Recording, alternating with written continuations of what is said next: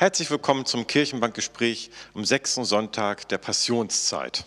Zum Palmsonntag. So, obwohl äh, die Palmen kommen gar nicht drin vor in Nein, diesem Text. Ne? das stimmt. Das wird aber dann nicht. Evangeliumslesung sein. Das ist jetzt Johannes 17, 1 bis 8. Mhm. Ach, und irgendwie, ich, ich weiß ja, mit diesem Johannes, obwohl das ist jetzt der Blick schon auf nach Ostern. Also ich finde, hier redet so schon der nachösterliche Jesus. Ja. Irgendwie im Johannes Kapitel 17 ist ja noch nicht Ostern gewesen, aber Johannes schreibt das immer alles so.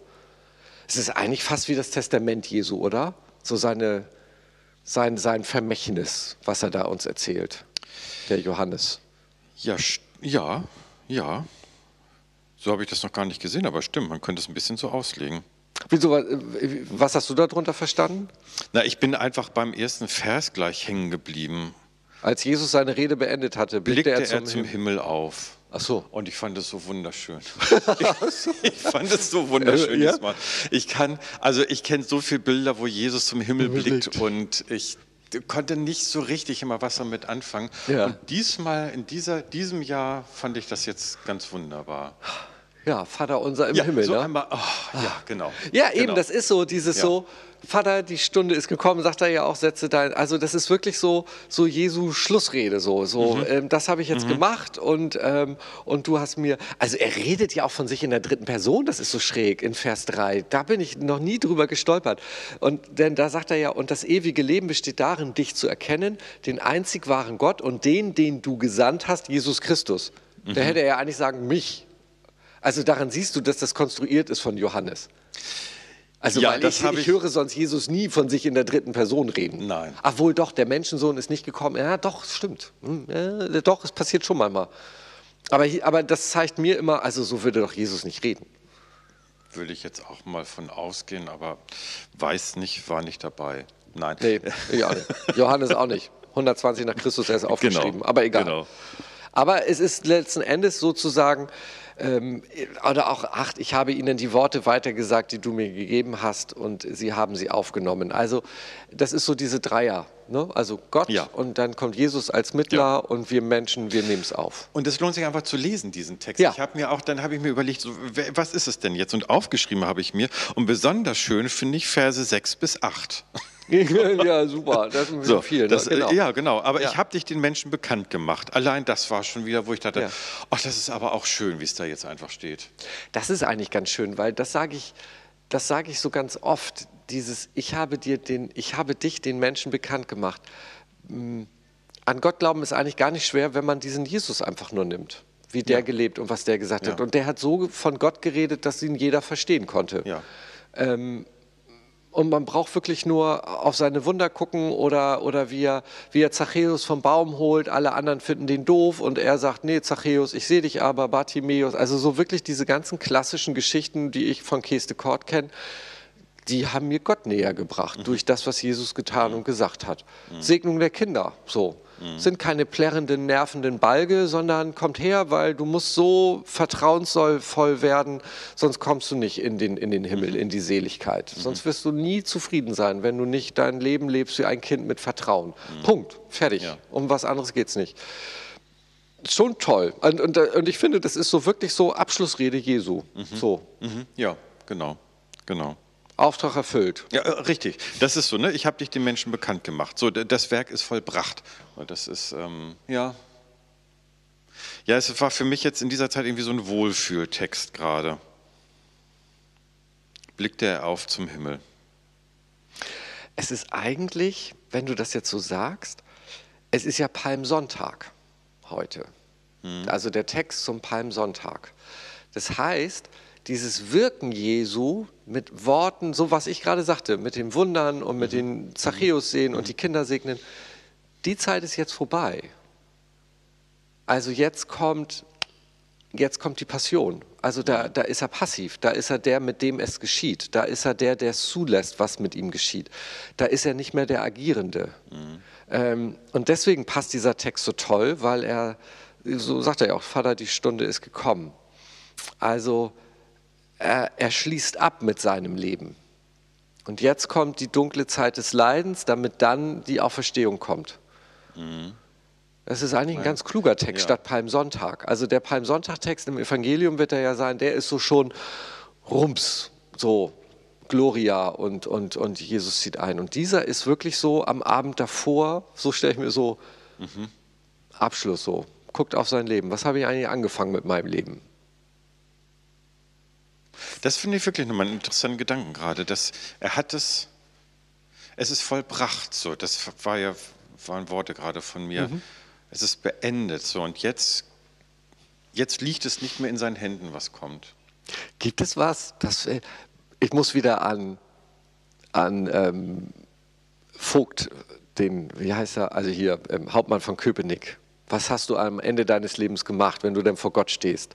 Fußmatten habe ich gemacht, muss ich sagen, irgendwie. Und dann sagt er raus hier, ich habe dir dein Leben nicht gegeben, um Fußmatten zu machen. Kenn, kennst du die Szene? Die ist so großartig. Nee, kenne ich nicht. Ähm, egal. Aber deswegen komme ich da gerade drauf. Am ja. Ende, was willst du am Ende deines Lebens sagen? Also wenn wir jetzt sagen, hier ist jetzt Ende von deiner Tätigkeit, so irgendwann wirst du im Seniorenheim sitzen und nur noch ähm, gefüttert werden müssen. Du kannst nicht mehr selber dein Leben gestalten, sondern du guckst zurück auf dein Leben und dann geht dir was durch den Kopf. Was willst du da? Was, was willst du dir oder Gott da sagen? Hast du dir, auf nee, was willst du zurückschauen? Ich, das wüsste ich so ad hoc jetzt tatsächlich nicht. Wissen Sie das? Überlegen Sie mal, so, was will ich am Ende meines Lebens, wenn ich auf mein Leben zurückschaue, von mir sagen, was ich gemacht und getan habe. Es geht nicht um, was ich falsch gemacht habe, richtig, sondern was wollte ich erreichen? Jesus sagt ja, was er hier erreicht hat in mhm. seinem Leben. So, was will ich mhm. in meinem Leben erreichen? Ist doch mal eine spannende Frage. Ja, natürlich habe ich so Gedanken darüber, aber ich habe jetzt nicht so einen Satz. Ich habe auch noch nie darüber nachgedacht, so das tatsächliche Ende. Ich Mhm. bin so im Alter jetzt, wo ich manchmal in diese Richtung denke, dass, es, dass ich merke, es wird end, also es ist endlich mhm. einfach. Mhm. Ähm, die, äh, es ist mehr als die Hälfte gelebt, glaube ich. So. und habe so gewisse Träume und Ideen und Gedanken, was ich machen möchte, damit, es, damit ich am Ende sagen kann, es war jetzt gut. Das habe ich schon. Ja, gemeinhin sind es ja, also ich, so allgemeine Floskeln. Ich will keinem Menschen irgendwie groß geschadet haben. Ich will irgendwie das Gefühl haben, ja klar, ich gehe nicht als Engel durch die Welt, aber ich will irgendwie keine großen Kollateralschäden hinterlassen haben. Das ist so das Erste. Mhm. Das Zweite wäre, das sind so vielleicht so äußerliche Ziele. Ne? Ich will noch mal, also 1000 places um, you have to see before you die. Nee, 100 places, das gab doch mal so eine Buchreihe. Ja. So die 100 Orte, ja. die du in deinem Leben gesehen haben ja. musst. Ja. So. So, das sind so, aber ich glaube, es ist so innerlich. Was will ich für mich innerlich erreicht haben, dass ich zufrieden sterben kann? Wenn ich mir da jetzt schon Gedanken drüber mache, dann kann ich ja jetzt sozusagen es auch in die Hand nehmen und jetzt darauf hinarbeiten. Also vielleicht könnte dieser Palmsonntag ähm, uns darüber mal Gedanken machen lassen, was will ich mit meinem Leben erreichen? Für mich so. Du hast es ja jetzt in die Hand gekriegt, das finde ich eine spannende Frage. Und sind es wirklich die 100 Plätze auf der Welt, die ich gesehen haben muss, oder ist es eigentlich was anderes? Genau, das meine ich, genau. Äh, auf dieser Frage, ja. da, da kau ich nämlich seit geraumer Zeit rum, dass ich denke, ist es, ähm, so, was ist es denn eigentlich wirklich? Was ist mir wirklich wichtig? Ich glaube, für mich wäre das, gelernt zu haben, mit mir auszukommen. Also mich, mich wirklich entdeckt zu haben mit meinen Stärken und Schwächen, mit meinen, mit meinen Faulheiten und da, wo ich sie überwunden habe, mit meinen ähm, Eigenheiten, die ich ins Gute habe kehren können. Also wir, wir Menschen, wir können Gutes und wir fallen mit Dingen anderen zur Last. Und damit seinen Frieden gemacht zu haben. Ich glaube, das wäre so ein Ziel. Und das kann ich nur, wenn ich mich selber erkenne. Erkenne dich selbst, sagt schon ein griechischer mhm. Philosoph. Vielleicht ist es das. Sagt das Jesus hier auch? Hat er sich. Es gibt doch etwas. Ja, sag mal. Entschuldige, es, es, es kam mir jetzt fiel mir gerade direkt ein. Ich war bei meinem Vater, als er verstarb, und hatte das Gefühl in, dem, in dieser Zeit, wo es passierte, dass ich dachte, und jetzt ist es gut. So. Und das war so ein Gedanke, den ich da so mitgenommen ja. habe ich hatte, mein Gefühl war, er ist gegangen und es war jetzt einfach gut. gut. So. Und ich weiß noch, dass ich selber so da saß, dass, ja, natürlich war es unendlich traurig, aber dass ich das Gefühl hatte, ja, so. Und ich habe, ich hab, als mein Papa gestorben ist, das war jetzt ja im Corona im Oktober im ersten, also jetzt vor anderthalb Jahren, da weiß ich noch, wie, da war am Ende schon, schon, schon tüdelig und man konnte nur so, also ich habe also du konntest so in symbolischer Sprache hatte ich das Gefühl, du konntest nicht mit ihm mehr kognitiv richtig okay. reden, sondern war irgendwie schon weg. Und und er war so ein Typ, der immer überall seine Sachen, also er hat immer Daten draufgeschrieben. Auf, auf, selbst okay. auf die Fernsehzeitung, wann er sie gekauft hat. Überall Daten. Über, also selbst auf die ins Altpapier kamen. Wir haben schon mal mit dem Augen gerollt. Und immer, und er hat so viel rumgeräumt. Er hatte so seine Kisten mit Zeitungsartikeln und sowas alles. Und dann fragte ich mein, mein, mein Papa halt zum Schluss, Papa, musst du noch irgendwas aufräumen? Also so als Bild, da ist noch was unausgesprochen, da ist noch irgendwie, ich bin unruhig, da, da muss noch was wegsortiert werden. So. Ähm, musst du noch irgendwas aufräumen? Und da sagte er, nee, es ist alles gut. Okay. Und mhm. genauso wie mhm. du das sagst, nee, mhm. es ist alles gut. Mhm. So. Ich bin im Reinen, ich bin aufgeräumt. Mhm. Mhm. Ja, also, also was für ein Geschenk, wenn man das am Ende seines Lebens sagen kann. Ja, ja, das finde ich auch. Und das hat mich dazu gebracht, eigentlich auch zu sagen, wenn, wenn ich sagen kann, also was auch immer gut bedeutet, das ist ja für jeden unterschiedlich. Ich habe so meine Ideen das davon. Ist es ja. Aber es ist, dass es gut ist, so dass ja. es einfach okay ist, jetzt dann auch zu gehen. Ich habe mich ja immer gefragt, als mein Vater, der ging auch in die Demenz dann rein irgendwann und ähm, war auch ungnädig mit vielen Sachen. Mhm. Das war nicht schön, die Zeit. Dennoch ging er aber, wo ich das Gefühl hatte, so er ist einfach so, wie er da liegt. Er ist jetzt aber auch einfach zufrieden mit dem, mhm. was da ist. So, wo ich mir vorher dachte, nein, das kann doch jetzt nicht alles gewesen sein. So, aber der war da ganz zufrieden mit sich und seiner kleinen Welt. Ja, und das merke ich jetzt auch. Ich, ich, weiß auch, wie mein Papa irgendwann sagte, Skifahren. Also wir waren immer, immer Skifahren in so einem kleinen Ort, irgendwie nur so mit zwei Schleppliften.